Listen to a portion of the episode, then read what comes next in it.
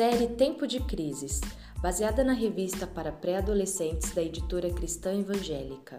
Na verdade, é para todos nós, seres humanos. Independentemente da idade, sempre estamos querendo aprender. E o importante é a gente crescer, mesmo com dor. Bora ouvir? Tempo de Crises. Seção 11 Até que as dívidas os separem. Esse é o título da sessão, mas eu vou alterá-lo. Vou trocar a palavra dívida por dinheiro. Até que o dinheiro os separem. E o motivo para eu substituir essa palavra é que um casamento pode terminar por falta de dinheiro e também por excesso de dinheiro.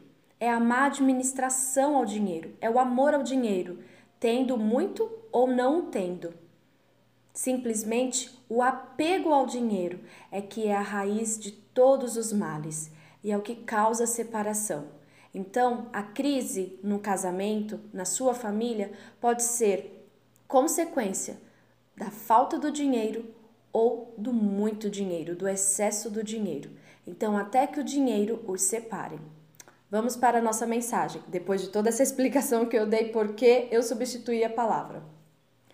Alguma vez seus pais já responderam algo como: Eu queria te dar, mas nesse mês não posso. A maioria dos filhos já ouviu essa resposta mais de uma vez e vai ouvir muitas outras vezes. Diversas famílias passam por dificuldades financeiras. O salário dos pais acaba antes do mês terminar. Os filhos gostariam de ter um monte de coisas que não dá para os pais comprarem. Em casamentos, costumamos ouvir a frase até que a morte os separe, mas para muitas famílias seria mais realista dizer até que as dívidas os separem. No caso da falta do dinheiro, né? E também até que o dinheiro separe muito dinheiro, porque às vezes é o excesso de trabalho para se ter o dinheiro que provoca tanta separação, porque causa uma distância entre os casais. Mas continuando aqui. Infelizmente, quando uma crise financeira atinge a família, as consequências podem ser traumáticas. Discussões, você não deveria ter gastado dinheiro com essas bobagens, ofensas, seu egoísta, quer gastar todo o dinheiro com você mesmo, desentendimentos, você pensa que dinheiro dá em árvore? Ou pirraças? Todo mundo tem, menos eu. Se vocês não me derem, ninguém vai querer andar comigo. Vocês não entendem? Odeio vocês. Na Bíblia, também encontramos uma família que passou por dificuldades financeiras.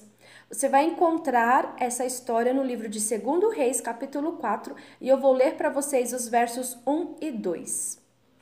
Certo dia, a esposa de um dos discípulos dos profetas procurou Eliseu e disse: Seu servo, meu marido, morreu. O Senhor sabe que ele era um homem temente ao Senhor. Mas agora os credores vieram cobrar as dívidas dele, e eles querem levar meus dois filhos como escravos. O que eu posso fazer por você? perguntou Eliseu. Diga-me, o que você tem em casa? E ela respondeu: Não tenho nada a não ser uma vasilha de azeite. Essa família, que vocês acabaram de ouvir a história dela, é composta por mãe, que era viúva, dois filhos e uma casa com apenas uma vasilha de azeite. Nós vamos aprender com essa família como enfrentar uma crise financeira. Primeiro, identifique a origem da crise. Uma crise financeira na família sempre tem uma origem. Identificar a causa é essencial se queremos encontrar uma solução. Qual foi a origem da crise financeira da família de Segundo Reis 4? A origem era dívida. Crises financeiras em geral costumam ter duas origens. Primeiro, a origem interna. A crise começa porque a família não sabe administrar suas finanças e gasta mais do que pode. Todo mundo está sempre querendo comprar alguma coisa: carros, eletrodomésticos, celulares, roupas, calçados, acessórios, etc. Mesmo que essas coisas não sejam essenciais. Isso é denominado materialismo e consumismo. Mas o que isso significa? O dicionário da língua portuguesa explica que materialismo é um comportamento, maneira de viver, estado de espírito de uma pessoa extremamente devotada aos bens, valores e prazeres materiais. E consumismo é um ato ou prática de consumir, comprar em demasia, consumo ilimitado de bens, especialmente coisas supérfluas, desnecessárias. Frases de um adolescente materialista consumista. Eu vou falar quatro frases e aí você vê em quais delas você se identifica, caso você se identifique em alguma. Poxa, mãe, não dá para viver sem um computador. Só vou conseguir ser feliz no dia em que eu tiver um celular. Minha vida é uma droga. Todos os meus amigos usam daquela marca, menos eu. Se eu não for com aquele vestido que eu vi na vitrine, vou ser a menina mais ridícula da festa. Para casos como esses, o remédio está na Bíblia, no livro de 1 Timóteo, capítulo 6, e os versos 6 ao 10 que eu vou compartilhar agora com vocês. Você será verdadeiramente próspero se exercer a piedade com contentamento. Afinal de contas, não trouxemos nenhum dinheiro conosco quando viemos ao mundo, e nada podemos levar quando morrermos. Portanto, devemos sentir-nos bem satisfeitos se tivermos alimento e roupa suficiente. Mas as pessoas que querem se tornar ricas caem em tentações e ciladas e em muitos desejos tolos e nocivos que lhes causam dano e ruína e finalmente levam à destruição pois o amor ao dinheiro é a raiz de todos os tipos de males. Algumas pessoas até voltaram as costas a Deus por causa do amor ao dinheiro e, como resultado, afligiram a si mesmas com muitos sofrimentos. A segunda origem de crises financeiras é a origem externa.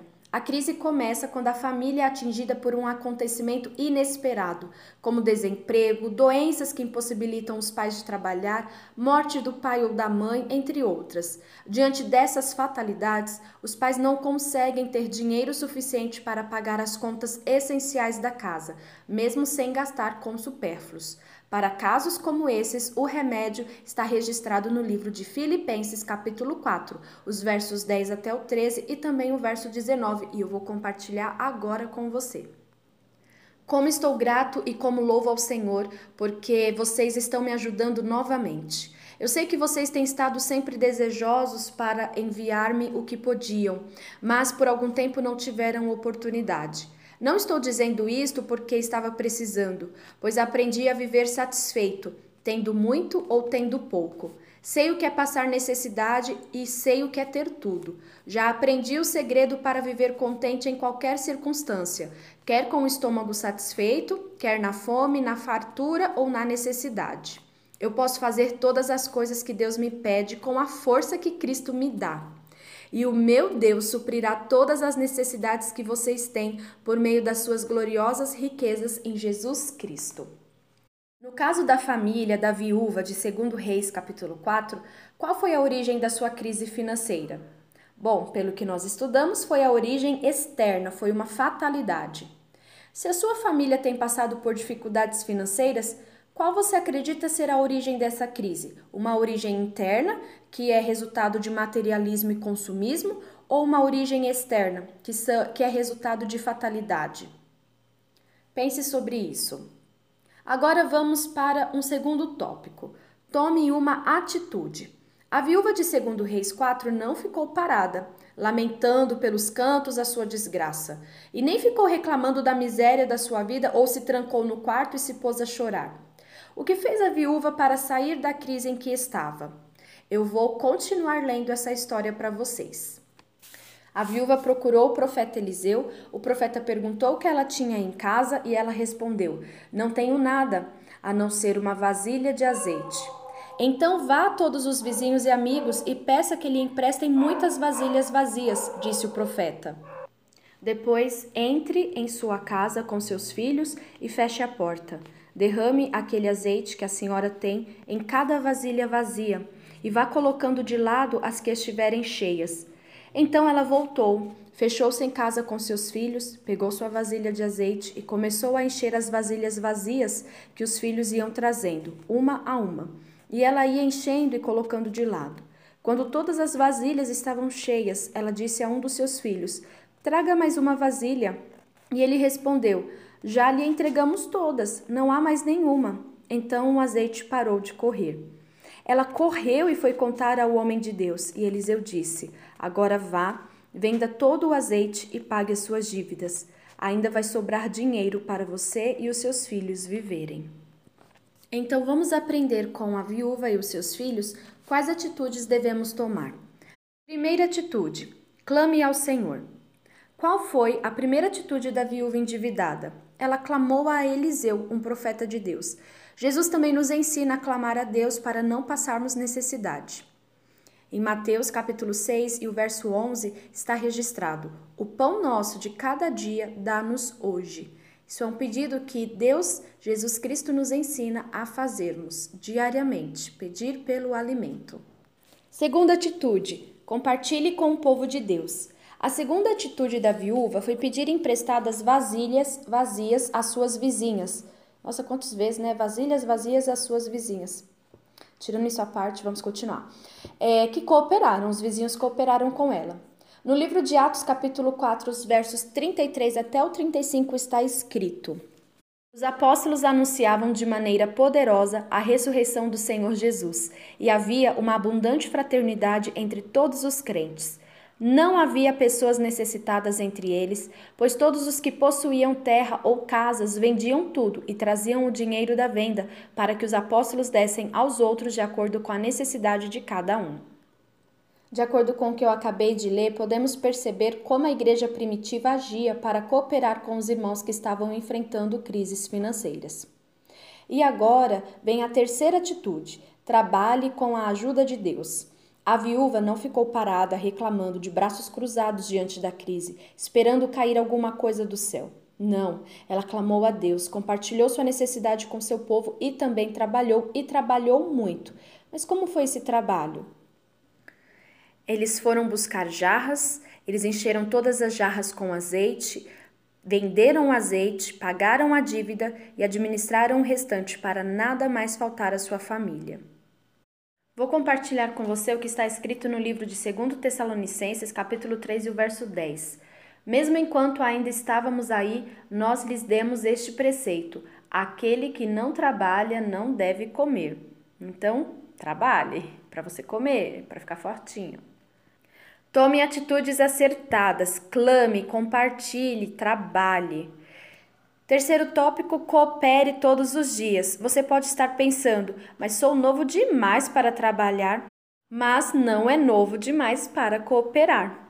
Então ajude nos serviços domésticos, lave a louça ou o carro, coloque roupa no varal, passe pano no chão, mantenha seu quarto limpo e arrumado, entre outras coisas que você sabe que pode cooperar. Economize nas despesas básicas como luz, água, telefone. Não gaste com supérfluos como cinemas, lanchonetes, games, lan houses. Lan houses, gente, é uma revista mais antiga, né? Mas não gaste coisas desnecessárias que não são essenciais. Hora da decisão. Que maravilha! Deus operou na crise financeira da família da viúva de 2 Reis 4. E qual foi a provisão de Deus? Ele deu azeite suficiente para ela pagar as dívidas e viver com o que sobrou. Deus é o Deus de milagres, é o Deus que sustenta seus filhos, pode até permitir crises, mas também dá provisão. Compartilhando Mateus capítulo 6, versos 31 até o 34. Portanto, não se preocupem de forma alguma com a necessidade de comida ou bebida ou com a roupa. Não sejam como os pagãos, pois eles é que têm intenso interesse nessas coisas. Mas o Pai Celeste sabe muito bem o que vocês precisam delas. Coloquem, pois, em primeiro lugar o reino de Deus e a sua justiça, e ele dará a vocês todas essas coisas. Portanto, não fiquem preocupados com o dia de amanhã. Deus cuidará do dia de amanhã para vocês também. Já é suficiente a carga de cada dia. E aí eu vou deixar um desafio para você. Você sabe diferenciar o essencial do supérfluo? Será que você é capaz de identificar entre as coisas que consome o que é essencial e o que é supérfluo? Eu vou te dar aí uma listinha e você pode completar com o que você quiser. Na área de consumo alimentação, coisas essenciais é arroz, feijão, coisas supérfluas, chocolate, salgadinhos. Na área de consumo relacionado ao vestuário, é essencial tênis, roupa, mas quantos tênis? Quantas peças de roupa? Será se o seu guarda-roupa não está com coisas roupas, peças, numa quantidade que já passou do supérfluo? Na educação, é essencial ter lápis para escrever, mas quantos lápis? Quantas canetas? Será que às vezes você não fica enchendo o saco da sua mãe e do seu pai mais por coisas supérfluas? Na higiene beleza, quantas coisas você consegue fazer sozinho e você consegue adaptar, mas às vezes a vontade de fazer coisas supérfluas só porque está seguindo um modismo fala mais alto? Fica aí o desafio para você elencar, fazer uma lista do que realmente é essencial e do que é supérfluo. Eu desejo que você tenha uma boa educação financeira.